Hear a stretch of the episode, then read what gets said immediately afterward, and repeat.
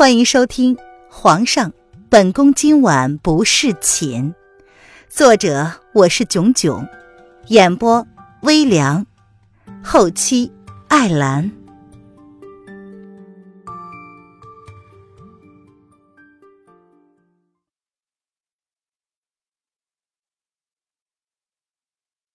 第六章，入宫前的安排。小姐，你最喜欢的白玉杯被你打坏了。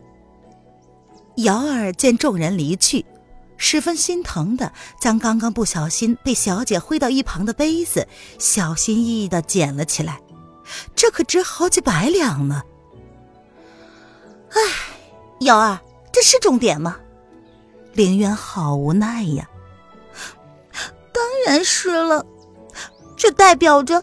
又要花好几百两了，这一摔摔的可都是银子。瑶儿抬头瞪着小姐，她是真的心疼银子。傻丫头，东西坏了就坏了呗。林渊转过身来，一脸好笑的看着瑶儿那副心疼的表情，他无奈的摇了摇头。这丫头为什么总是搞不清楚重点呢？唉。本小姐呀，最喜欢的就是瑶儿你，只要你别坏了就好。林渊挑起眉，别具深意的看了瑶儿一眼。依他看，楼儿小姐的心思恐怕要比萧氏藏得深得多，聪明、冷静，心机深，而且不外露。表面上乖巧善良，可是刚刚萧氏扑上来的时候，凌渊却没有看到楼二小姐有半分想要阻拦的意思。思及此，凌渊不由得露出了一个冷冷的笑意。小姐，你又闹人家？瑶儿红着脸跺了跺脚，并没有领会凌渊话里的真正意思。不懂为什么小姐长得明明很正经，却是活生生的是个女流氓呢？总是喜欢调戏自己。啊，人家在哪里呀？指给我瞧瞧。林渊故作惊讶的四处看看，佯装不知道瑶儿的抗议。没办法，谁让他家的丫头心思总是这么单纯，又长得这么可爱，不调戏都不忍心了。凌渊将瑶儿当做亲妹妹一样的看待，或许与娄老爷的血缘关系还不及跟瑶儿这么贴心亲近。哼，可恶，瑶儿不理你了。哼，瑶儿不搭理没有半分正经的小姐，决定回房去准备准备小姐两天后进宫要带的东西。老爷说晚上还要来竹心小筑陪小姐用膳呢。那么，再多准备一些小姐爱吃的点心吧。小姐最爱吃她做的桂花糕和荷花糕了。还有还有，小姐的嫁衣也要开始准备了，指不定小姐当真可以成为母仪天下的皇后呢。哎呀，好忙呀！瑶儿一脸沉浸在自己的思绪里，直接就略过了娄大小姐，她径自往竹心小筑的主房走去。赤裸裸的无视娄大小姐挑眉询问的表情，哼，这丫头竟然敢公然的无视自己！凌渊趁着瑶儿不在身边，立即抽空出去了一趟，心中早为瑶儿的以后做了打算，不论他在哪儿，都会保证瑶儿衣食无忧，后半辈子过得安遂如意。日后变数不定，既然已经打定了主意，凌渊就打算趁着还没有进宫，就先安排好瑶儿的退路。凌渊伪装了一番，换了男装，一身白衣，一脸悠闲的在街上闲逛。然而，在不远处的不醉楼的三楼，一双冰冷的眸子透过窗户，沉沉的盯着大街上闲逛的凌渊。而那性感的薄唇却泛着不知名的幽深的笑意。大街上四处都能听得见各式各样的叫卖声，是热络不已。走了一会儿，凌渊拐角直接走进了一座名叫银楼的钱庄。哎呦，林公子啊，是您来了，请问您是要典当啊，还是要取现呢？还没有进门呢，一个全身红艳的妖娆女子便扭着小腰，款款的将凌渊领了进去。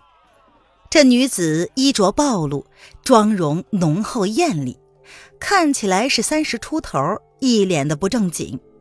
看见来人是凌渊，脸上扬起笑容，让人忍不住的头皮发麻。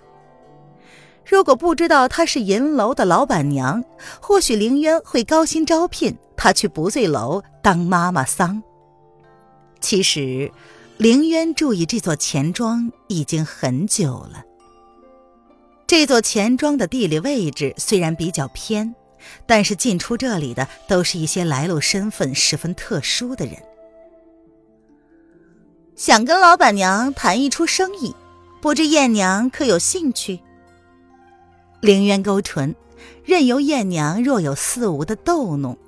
他悠悠地摇着扇子，开门见山地说：“据他所知。”艳娘表面上看起来是银楼的管事，掌握着大部分的决定权，但他依旧能够看出，艳娘并非银楼的所有人。当然，别说是跟林公子谈生意，就算是让艳娘以身相许，艳娘也是没有二话的。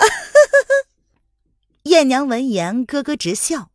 一双魅惑的美眸，时不时的还给凌渊送着秋波。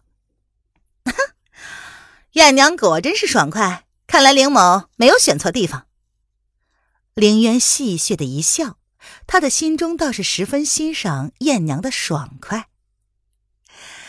林公子这话说的，您可是我们钱庄最尊贵的客人，艳娘怎敢怠慢？艳娘伸手一挥，跟在他们身后的一个清瘦少年立马替他们掀开了帘子，直接通往了后院。艳娘是个识货之人，这个林公子身份神秘，出手不凡，底细全无。既然能够找上他，那岂是小买卖？不知林公子想谈些什么呀？艳娘亲自泡了一壶茶，给凌渊倒了一杯。这是凌某北郊闲置的一处房子，以及京城内三处经营中的铺子，麻烦艳娘给算算，他们值多少银子。凌渊悠悠的从怀里掏出了几张地契，交于艳娘，随手举起了艳娘亲自泡的茶，香味浓郁，入喉甘醇。这茶是雪山银针。这银楼啊，果真如他所想，连平时饮用的茶叶都是上百两的雪山银针。凌渊含笑的看着对方的脸色，由从容到凝重，再到吃惊的全部过程。哎呀，哎呀，看来艳娘啊，真是失礼呀！没想到林公子不仅是白府的人。还是京城最赚钱的绣庄和茶铺的幕后老板，艳娘失敬，招待不周之处，还希望林公子海涵。艳娘起身，她忍不住的再次看了看手中的地契，暗暗的吃惊，凌烟竟然有这么大的来头。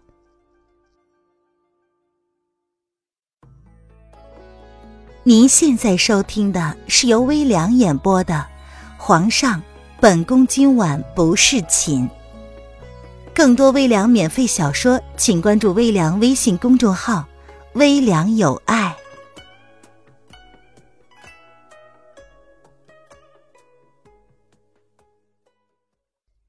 京城最赚钱的三家铺子：城东的功夫茶铺。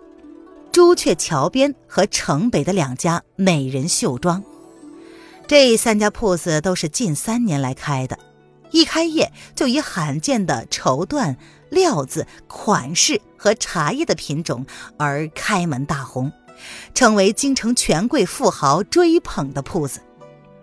而北城郊的白府，他暗地里查了好久，都没能查到北城郊那块地的主人。没想到，这块最有价值的地契，竟然都属于这个年纪轻轻、看起来一脸放荡不羁的少年。燕娘不能不对凌渊另眼相待。刚刚他泡的雪山银针，就是在功夫茶铺里买的，三两。就花了他五百两银子。若不是银楼出入的都是身份不凡的贵人，他还舍不得用这么贵的茶叶来招待他们呢。哎，燕娘何须谦虚？林某今天来就是想跟燕娘谈一笔买卖。燕娘看看这些可有资格跟银楼合作？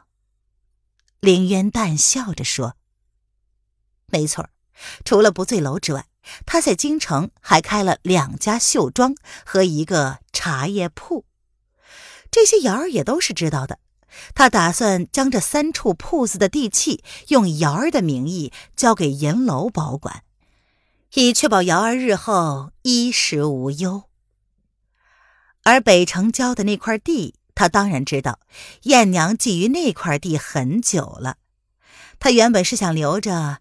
日后跟娄老爷翻脸之后安身的地方，却不想搁置了三年，如今看来是用不上了。那他只好将它用来作为跟银楼合作的诚意了。不知林公子是打算？燕娘在凌渊的示意下恢复了平静，跟着坐了下来，有些疑惑的问道。林某知道燕娘想要北城。一个时辰之后，林渊一身神清气爽的从银楼出来，天色已经接近黄昏，残余的暖阳懒洋洋的洒在林渊的身上，在俊朗精致的小脸上落下了不一样的光晕。走了十来步，林渊摇着扇子。像是突然想起什么似的，转身拐角往一个偏僻的巷口走去。不知道让红娘打听的事情有消息了没有？还有关于下个季度的销售预算做好了没有？下一次出宫，他不知道会是什么时候。林渊打算在进宫之前将一切打点好。白天，红娘并不在不醉坐镇。而是住在离不醉楼不远的湖心小岛上，林渊需要过船才能到。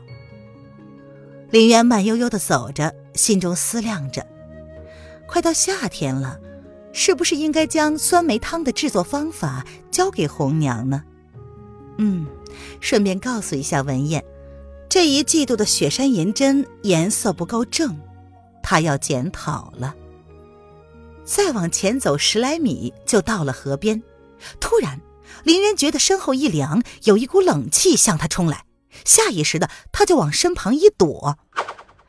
只见一枚银色梅花镖越过他，直直的飞向了柳树树干。凌渊回头，黑衣人伸掌再次向他袭来。凌渊一惊，慌忙的侧身躲过了黑衣人的攻击。来不及考虑，黑衣人又挥剑向他砍了过来。凌渊收起扇子，轻巧的躲闪，心中暗暗惊讶：这到底是谁？竟然想要杀他！然而实际情况容不得林渊多加思考。黑衣人渐渐凌厉阴狠，似乎并没有想给他留下一丝喘息的时间，而且招招致命。好在凌渊曾经练过瑜伽和女子防身术，狼狈的躲过黑衣人的致命一击。凌渊又发挥出了他高中时短跑冲刺的态度，尽量的往人群多的地方靠近。怎料，这个黑衣人的轻功了得，他轻轻一跃就跳到了凌渊的身前，稳稳的落地，接着就出剑急袭而来。哎呀，早知道他会今日遭到人袭击，当初就不应该拒绝文燕的提议，给自己找个保镖，不就没这事儿了吗？可惜呀。现在来不及了，林渊在心中诅咒了一声，可是清冷的眸子却是非常的理智。眼看现在他想要逃命是不可能的了，只有想办法自救。他突然从怀中摸出了一包粉末，随手一甩，黑衣人见状，慌忙的捂住口鼻躲闪，却已经来不及了。只闻到一阵异常浓烈的香味儿向他袭了过来。这时，凌渊镇定的停下了脚步，状似无意的往身边看了看，然后冷冷的一笑：“哼，别轻举妄动，你已经中了我的百花毒。若是擅自运功，后果……”我可不敢保证会是怎么样。黑衣人的身子一僵，冷冽的眸子里闪过了怀疑。毕竟他的身上并无异样。哼，劝你别怀疑本公子的话。你不会以为这是姑娘家用的胭脂水粉吧？凌渊见他怀疑，勾唇一笑。解药。黑衣人也不跟他废话。举起手中的长剑，冷冷的说道：“你觉得我傻吗？会将毒药跟解药一起放在身上？”冷渊冷笑着说：“那就死！”黑人握紧了长剑，启唇，冰冷的吐出了这三个字儿。他是职业杀手，他的任务就是提着这个女人的首级回去复命。喂！林渊大惊，没有想到这个人竟然这么顽固。黑人说罢，便再次挥剑，毫不留情的朝着凌渊攻击起来。该死的！凌渊十分后悔，这三年来偷懒没有去学武功，导致现在小命掐在了人家的手里。一开始，凌渊还能勉强的躲过黑人的攻击，渐渐的，他开始体力不支。黑衣人似乎知道他的弱点了，并没有运用内功，而是虚招挥剑。但是这对于手无缚鸡之力的凌渊来说，应付起来也是十分吃力的。十来招之后，凌渊右臂的衣服已经被划破了，虽然没有受伤，却露出了如玉一般的藕臂。我靠！凌渊低低的咒骂了一声，眼见黑衣人一剑就要刺中他的右臂，向他发起最后一击。凌渊心知自己这一次是躲不过这一剑了。尼玛！没想到他今日会命丧在这里。然而千钧一发之际，不知从何方飞来了一颗石头，挡住了黑衣人的长剑。此人的内力十分的深厚，这一下黑衣人甚至握不住手中的长剑了，长剑竟然顺着石头的方向，齐齐的嵌入到旁边的柳树枝干之内。黑衣人大吃一惊。他没想到这个女人的身边竟然有高手潜伏。他自知继续待在这里也是讨不了便宜的，便深深的看了凌渊一眼，纵身一跃，消失在了凌渊的面前。凌渊早已经愣在了原地，久久的没有动弹。他甚至到现在还不能反应过来，刚才发生了什么事儿。站了好半晌。直到脚底都发麻了，凌渊才渐渐的恢复了知觉。这是有人救了他，会是谁呢？凌渊原地巡视了一周，四周静悄悄的，平静的不可思议，仿佛刚刚那些惊心动魄的一幕一幕，都是凌渊凭空想象出来的一般。凌渊走到了河边的柳树旁边，他伸手轻轻地扶着嵌入树干内的石头，心中阵阵的心惊和迷惑。到底会是谁救了他呢？即便凌渊没有学过，也知道能将石子儿轻而易举地没入树干之内，定是内功深厚了得的高手才能做得到的。有人想要他的命。他是可以理解的，毕竟他不论是男是女，都树敌颇多的。只不过他男装的身份是隐形的，并没有几个人知道他的真实身份。除了亲近的手下和瑶儿之外，几乎没有别人知道他是女扮男装来经商的。